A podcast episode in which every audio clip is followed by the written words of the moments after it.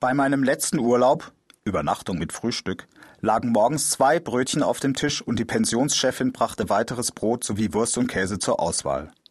Nun dachte ich mir, dass es eigentlich egal sei, ob ich eine halbe Stunde länger frühstücke und zwei Scheiben Brot mehr verdrücke, ich bin über zwei Meter groß und habe morgens recht viel Appetit, oder eine Schnitte als Reiseproviant mitnehme.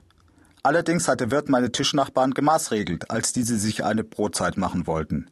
Ich bekam prompt ein schlechtes Gewissen. Zu Recht? Arno G. Köln. Verzeihen Sie mir die Assoziation, aber bei der Schilderung, wie Sie, speziell auch bei ihrer Größe, die Brote verdrücken, fielen mir die Cartoons des Amerikaners Gary Larson ein, in denen oft Riesenschlangen als Personen agieren.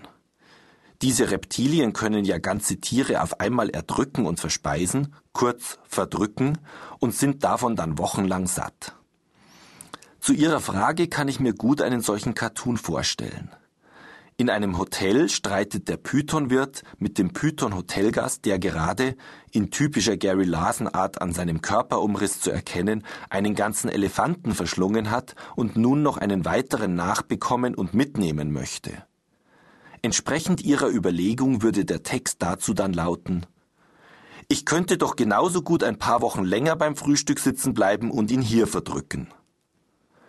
Tatsächlich müsste wohl, wer auch immer auf die Idee kommt, ein Riesenschlangenhotel aufzumachen, die Preise fürs Frühstück sehr sorgfältig kalkulieren.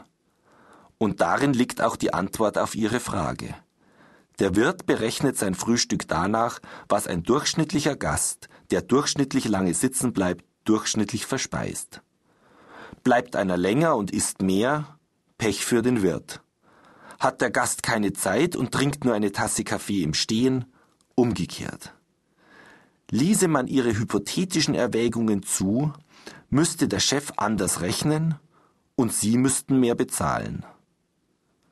Außerdem scheint mir die Regelung sehr vernünftig, dass nur im Preis enthalten ist, was am Tisch gegessen und getrunken wird. Es ist oft schwer, eine sinnvolle Abgrenzung zu treffen. Diese hier ist bestechend einfach. Deshalb sollten Sie sich auch daran halten.